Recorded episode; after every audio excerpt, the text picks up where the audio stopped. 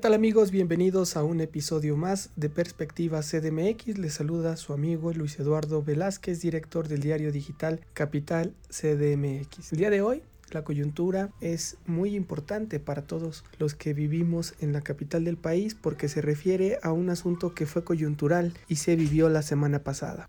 Nos referimos al informe de avance trimestral del mes de septiembre en el cual ya se refleja cómo ha sido el gasto de la administración de Claudia Sheinbaum desde enero hasta septiembre de este año. El resultado es tenebroso porque lo que nos indica es el desplome de las finanzas públicas de la capital del país. Esto es derivado por una parte de la pandemia del COVID-19. Sin embargo, también hay que decir que la política económica de la capital del país desde 2019 venía ya con un desplome en sus finanzas públicas que se refiere a la reactivación económica y también a las políticas de austeridad que desde la presidencia de la República en manos de Andrés Manuel López Obrador, quien es parte del mismo proyecto que la jefa de gobierno Claudia Sheinbaum aplicó en lo nacional y por lo tanto también dejó de percibir la Ciudad de México transferencias y aportaciones federales. Sin embargo, este año el escenario se ha vuelto caótico, diría yo catastrófico, porque estamos enfrentando una crisis histórica. En materia económica nunca se había visto un colapso de tal naturaleza que se estima va a cerrar el año en una pérdida de más de 20 mil millones de pesos. El dato que tenemos hasta el día de hoy es que lo que se ha perdido de enero a septiembre han sido 14 mil 926 millones de pesos. Por eso la proyección para el último trimestre es que podría rebasar los 20 mil millones de pesos. Y de aquí hay que sacar números para lo que se tendrá que hacer en materia presupuestal en 2021. El asunto es complejo, es polémico porque la cantidad que señalamos es más de un tercio de lo que recibe el total de las 16 alcaldías de la capital del país en su presupuesto de cada año. Por lo cual se vislumbra que con esta caída del 8.2% de los ingresos de la capital del país haya un nuevo recorte al paquete fiscal que llevaba años, décadas, siendo todos los años de manera creciente. Y esta vez no será así. Pero para ello vamos a platicar con nuestros colegas periodistas Arturo Páramo, Ernesto Osorio y Alberto Cuenca, que tienen su perspectiva sobre este fenómeno que se ha registrado en la capital del país. Y la pregunta es, ¿se han operado bien las finanzas en la Ciudad de México, se pudo haber hecho algo diferente para evitar este desplome histórico de las finanzas públicas. Veamos qué nos dicen.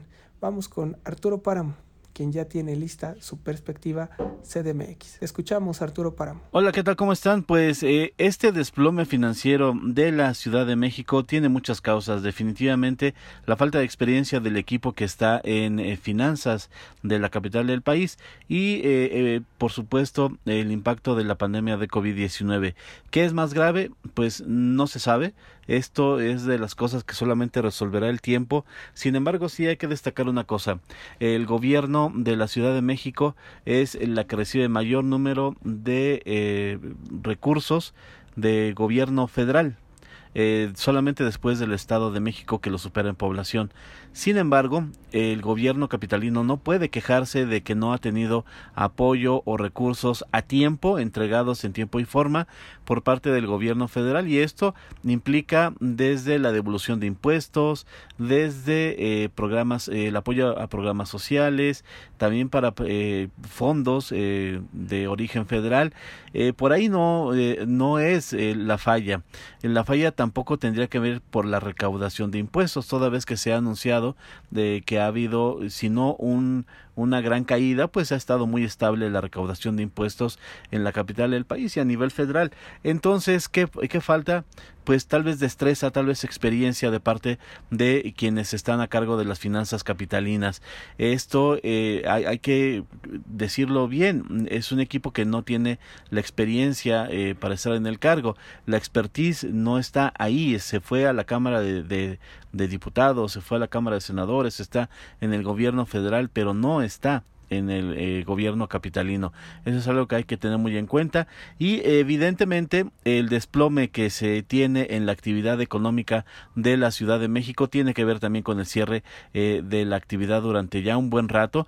No se puede desconfinar todavía la capital, no se puede abrir eh, en los horarios que se tenían hasta hace ocho meses, nueve meses la actividad de restaurantes, de bares, pero también de establecimientos de otro tipo, en fin, es una situación completamente inédita y juegan las dos cosas, la pandemia y también la falta de experiencia del gobierno, de quienes están al frente de las finanzas del gobierno de la Ciudad de México. Gracias Arturo Páramo por tu perspectiva, coincido, es falta de experiencia por parte de el gobierno de la Ciudad de México, la Secretaría de Finanzas en manos de Luz Elena González, ha mostrado varios errores. Por ejemplo, en su primer paquete fiscal que envió al Congreso Capitalino, se le olvidó incluir 60 mil millones de pesos. Imagínense la barbaridad. No incluir 60 mil millones de pesos en un paquete presupuestal y decir, ay, perdón, me equivoqué, no vi la cifra. Ahorita se los pongo. Es una barbaridad. Y estamos hablando de que si se cometen ese tipo de errores estratégicos y tan básicos, pues no podemos imaginar si tienen una visión más amplia para poder tripular este barco que está enfrentando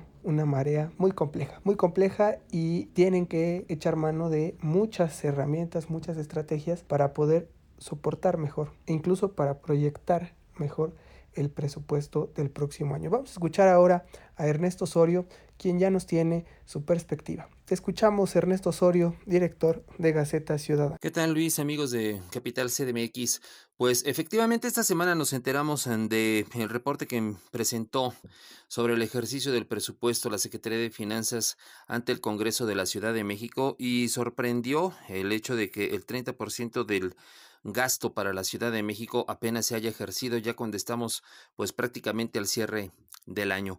Esto en un contexto de pandemia sí nos habla de una irregularidad, de una deficiencia, por lo decirlo menos, del equipo de finanzas de la Administración Capitalina, porque es la única forma en la que se puede explicar el retraso que haya existido para eh, disponer de estos recursos. Dice la jefa de gobierno que es debido a la pandemia. Mm, tendría yo mis dudas porque en un ejercicio de revisión hacia atrás de otras administraciones jamás se había registrado un, un subejercicio tan elevado como este en lo que representa el primer el segundo trimestre del año fiscal, a diferencia del año pasado en que el gobierno de la Ciudad de México a estas alturas tenía ya prácticamente todo el, presupuesto ejercido, pues hoy, estamos hablando de un cerca de 33 mil millones de pesos pues en las arcas todavía dispuestos para que se gasten. Dice la jefa de gobierno que no hay tal subejercicio porque ya casi todo está comprometido. Bueno, concedámosle eh, a la jefa de gobierno el beneficio de la duda y consideremos que a lo mejor efectivamente sí se van a atender. Solamente me gustaría aquí atender dos cosas que me llama mucho la atención que en medio de la situación de pandemia y del incremento de la violencia que registramos en la Ciudad de México, justamente sean en los rubros de salud y seguridad donde más hay subejercicio.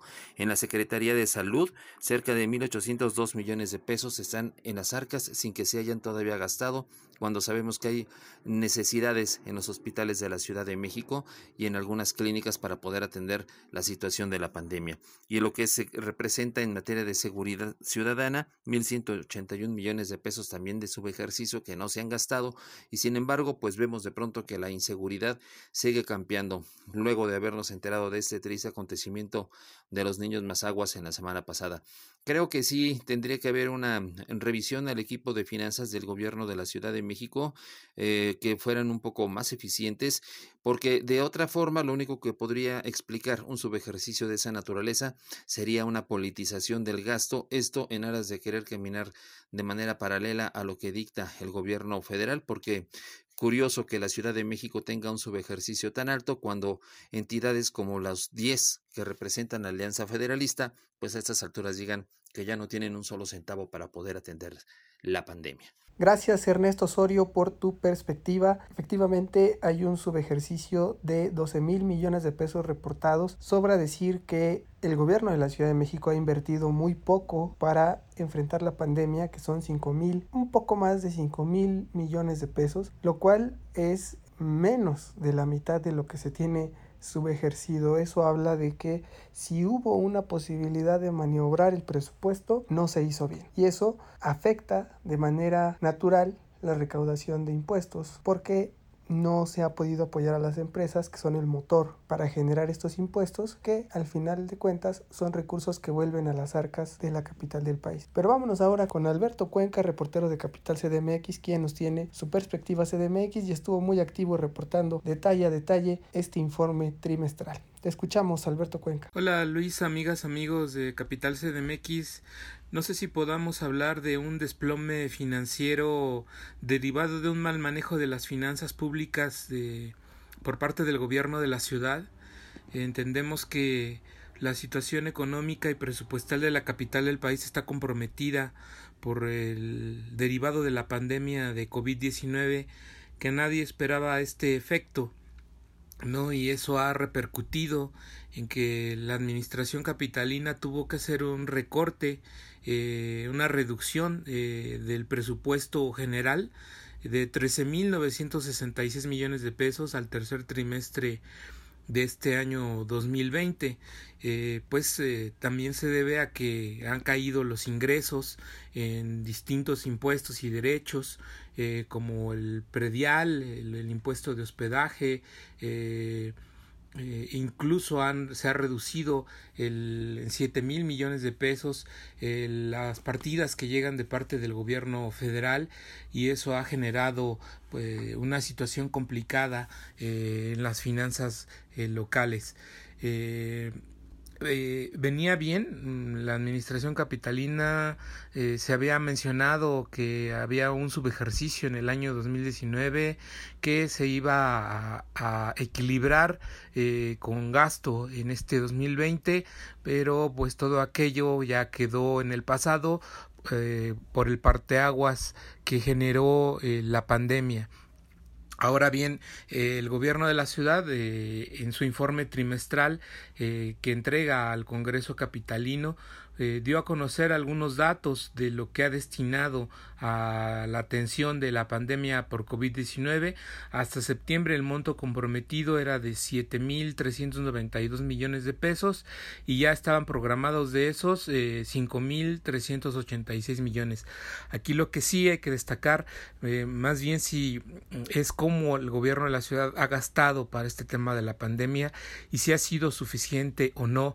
La UNICEF y la Universidad Iberoamericana, derivado de una encuesta eh, sobre el impacto del COVID en la ciudad, alertó que si es necesario destinar más recursos, más programas sociales para atención a población a la que no ha llegado ayuda, pero ahí la jefa de gobierno rechazó esa posibilidad, dijo que se mantendrán los programas sociales que hasta ahora se han otorgado y que se enfocarán los esfuerzos en incrementar los apoyos a través de mi beca para empezar, pero no habrá más programas sociales para el próximo año. Entonces ahí sí creo que el gobierno de la ciudad debería reconsiderar esa posibilidad. Gracias Alberto Cuenca, reportero de Capital CDMX, por esta perspectiva CDMX. Coincido en que era impredecible el efecto de la pandemia pero ya hemos visto tanto por parte de la oposición como por órganos empresariales propuestas que se le dieron al gobierno de la Ciudad de México para tratar de mitigar estos efectos que como bien dices generaron la caída de impuestos, es decir, los hoteles, por ejemplo, que pagan el impuesto de hospedaje, se vieron muy afectados al cerrarse los hoteles de la capital del país, al cerrarse el turismo y eso pues era una manera de invertir ahí o buscar la forma de invertir. Sin embargo, lo que hemos visto por parte de la jefa de gobierno es esta idea de que a la iniciativa privada no le va a dar un solo peso. Y ya lo dijo y lo remarcó. Dijo, no, nosotros no vamos a apoyar a la IP porque la Coparmex se pronunció diciendo que debería de invertirse a la IP para reactivar esta producción de dinero y ella dice no, nosotros seguiremos nuestra estrategia de entrega de apoyos directos a las personas como este de mi beca para empezar. Es todo lo que se vislumbra y eso sí nos mete en un escenario complicado. Hasta aquí le dejamos, vendrá un escenario más importante por analizar que es el del presupuesto 2021 y lo haremos en su momento cuando tengamos ya más datos de lo que ahorita están presentando las alcaldías y cómo va el gobierno de la Ciudad de México proyectando un paquete fiscal que va a ser de los más complejos para resolver en toda la historia de la Ciudad de México, porque además será el de un año electoral. Vámonos a las perspectivas CDMX.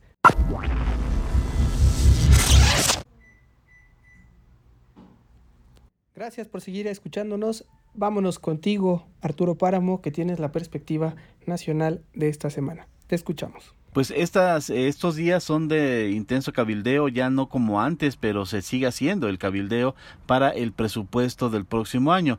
Y esto eh, evidentemente incluye a todos los gobiernos de, de, todas las entidades del país. Hay que estar eh, pendientes de qué es lo que se aprueba en, las, eh, en la Cámara de Diputados para los estados, para las entidades como la Ciudad de México. Evidentemente eso tendrá un impacto en las finanzas de la Ciudad de México y eh, pues todavía tendremos eh, tal vez ya medibles los impactos de eh, las últimas jornadas las recientes jornadas de la fiesta de San Judas Tadeo, el Día de Muertos, ya en contagios del COVID-19 y eso también repercutirá de alguna u otra manera en la reapertura o no de la actividad económica del país y hay que estar atentos a eso. Gracias Arturo Páramo, muy interesante ese fenómeno que tenemos que observar porque será sin duda una imagen clara de lo que se vivirá en la capital del país por las reducciones del presupuesto y por las tensiones políticas que ya se viven. Vamos a escuchar ahora a Ernesto Osorio,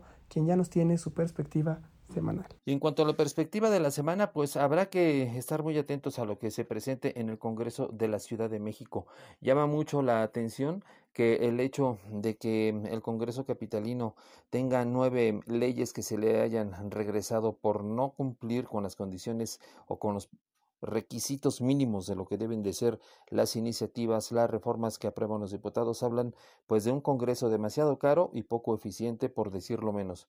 Eso por no decir que no saben hacer su trabajo los diputados en la capital. Pendientes a lo que suceda en el tema de la salud y lo que es el incremento de casos de hospitalización y la primera semana del buen fin en la Ciudad de México. Creo que comete un error la administración capitalina al querer sumarse por ser leales a las políticas del gobierno federal a una disponibilidad para que los comercios abran de manera amplia a los consumidores y se pueda pues mejorar un poco la economía a través del buen fin, pero la Ciudad de México está viviendo un incremento preocupante en la cuestión de hospitalización y lamentablemente la ciudadanía es poco sensible a querer atender las recomendaciones de quedarse en casa y, la guardia, las, y guardar la sana distancia. Lamentablemente, y así lo veremos la próxima semana, creo que es algo que podemos pronosticar cualquiera que tenga en su, en su mesa y que pueda observar las, el registro de las cifras de incremento de casos y de hospitalización de esta última semana en la Ciudad de México, de que la siguiente será igual y que obviamente tendrá un incremento debido a los casos registrados por la proliferación de gente en centros comerciales. Lástima, la política del gobierno de la ciudad hasta el momento iba muy bien y pues tendremos que solamente atestiguar el incremento de estos número de casos y hospitalizaciones en la ciudad para la próxima semana. De cualquier manera, deberemos de estar pendientes de este tema. Gracias Ernesto Osorio por tu perspectiva. Sí, la pandemia no deja de ser un aspecto muy relevante a observar, sobre todo porque nos mantenemos en alerta naranja con posibilidad de pasar a rojo y se viene el buen fin. Ya empezó y serán 15 días los que estén ahí abiertos los centros comerciales, se generen estas aglomeraciones y por naturaleza más contagios. Vámonos ahora con Alberto Cuenca, reportero de Capital CDMX, quien nos tiene ya su perspectiva de la semana. Te escuchamos, Alberto. En la perspectiva semanal, sin duda tenemos el inicio del buen fin a partir de este lunes 9 de noviembre y en la Ciudad de México se extenderá dos días más, a diferencia de los otros estados del país, durará hasta el 22 de noviembre. Veremos ahí cómo se da el comportamiento de los capitalinos que acudan a hacer compras a estas promociones. Esperemos no se genere un desbordamiento de personas en los centros comerciales y en las tiendas departamentales. Los mismos eh, directivos de empresas han llamado a la población a que haga compras en línea, que no se dé pues una alta presencia de, personas, eh, habrá un horario restringido de 9 de la mañana a 10 de la noche eh, en los negocios, eh, eh, tienen que guardar el aforo de eh, 30% máximo, sana distancia, las medidas básicas eh, de sanidad. Ahí estaremos atentos a ver cómo se desarrolla toda esta situación, ¿no? Eh, por parte del gobierno de la ciudad, la jefa de gobierno ya salió negativo a COVID, anunció por redes sociales que retomará sus actividades. Veremos ahí qué tanto, porque pues un cuestionamiento fue que eh, estaba incrementando mucho sus actividades públicas y eso pues derivó en este contagio no solo para ella sino para varios reporteros que al menos cinco que seguían sus actividades también resultaron positivos por COVID. Comentarte que en el Congreso Capitalino continúan las comparecencias eh, de eh, alcaldes eh, y en su momento también será de los titulares de órganos autónomos para pedir un mayor techo presupuestal hacia el año 2021. Platicarte que este lunes 9 de noviembre acuden los alcaldes de Coyoacán, Coajimalpa y Cuauhtémoc para el miércoles 11 asisten Gustavo Madero, Iztacalco, Iztapalapa y para el viernes 13 de noviembre, Magdalena Contreras, Miguel Hidalgo y Milpalta. Eh, platicarte también que en el Congreso de la ciudad está avanzando eh, este proceso para dictaminar eh, y designar a la persona que será el primer director o directora, más bien será director porque los tres candidatos son hombres, al Instituto de Planeación y Prospectiva de la capital del país. Ya se dieron las entrevistas la semana pasada con los integrantes de esta terna, Armando Rosales, eh, Pedro Antón y Pablo Benyure y los eh, diputados de la Comisión de Normatividad ahora en esta semana que viene tendrán que elaborar el dictamen respectivo para ya con el nombre de la persona designada someterlo al Pleno para su ratificación. Gracias Alberto Cuenca por tu perspectiva. Muy interesante ver quién será el nuevo director de planeación de la Ciudad de México, aunque no se espera nada nuevo, será un tema que también estaremos por aquí analizando. Para concluir, yo en las perspectivas de la semana veo que tendremos que estar muy pendientes ya de las peticiones presupuestales de los alcaldes en el Congreso de la Ciudad de México, que ya parece empiezan a mostrar descontento por parte de la reducción que se les va a aplicar de manera inminente en el 2021. Eso será un tema muy complicado en la agenda semanal que tendremos que ver esta semana y no perder de vista los brotes y los conflictos vecinales que sigue generando la doctora Claudia Sheinbaum en la Ciudad de México, tanto en Xochimilco como en Benito Juárez como en Chapultepec, por proyectos que poco benefician a la ciudadanía y que la ciudadanía está rechazando. Ahí estaremos muy pendientes. Gracias por habernos escuchado. Los invitamos a que nos sigan en nuestras redes sociales. En Twitter somos arroba capitalmx-bajo. En Facebook, Instagram, eh, Spotify somos Capital CDMX. En YouTube nos pueden encontrar como CDMX TV y nos pueden leer todos los días en capital-cdmx.org y cada semana no se pierdan nuestro semanario donde hacemos un retrato fiel de lo más importante que se vive en la capital del país y en México. Nos escuchamos en el próximo episodio. Se despide de ustedes Luis Eduardo Velázquez, director de Capital CDMX. Abrazos, no periodicazos.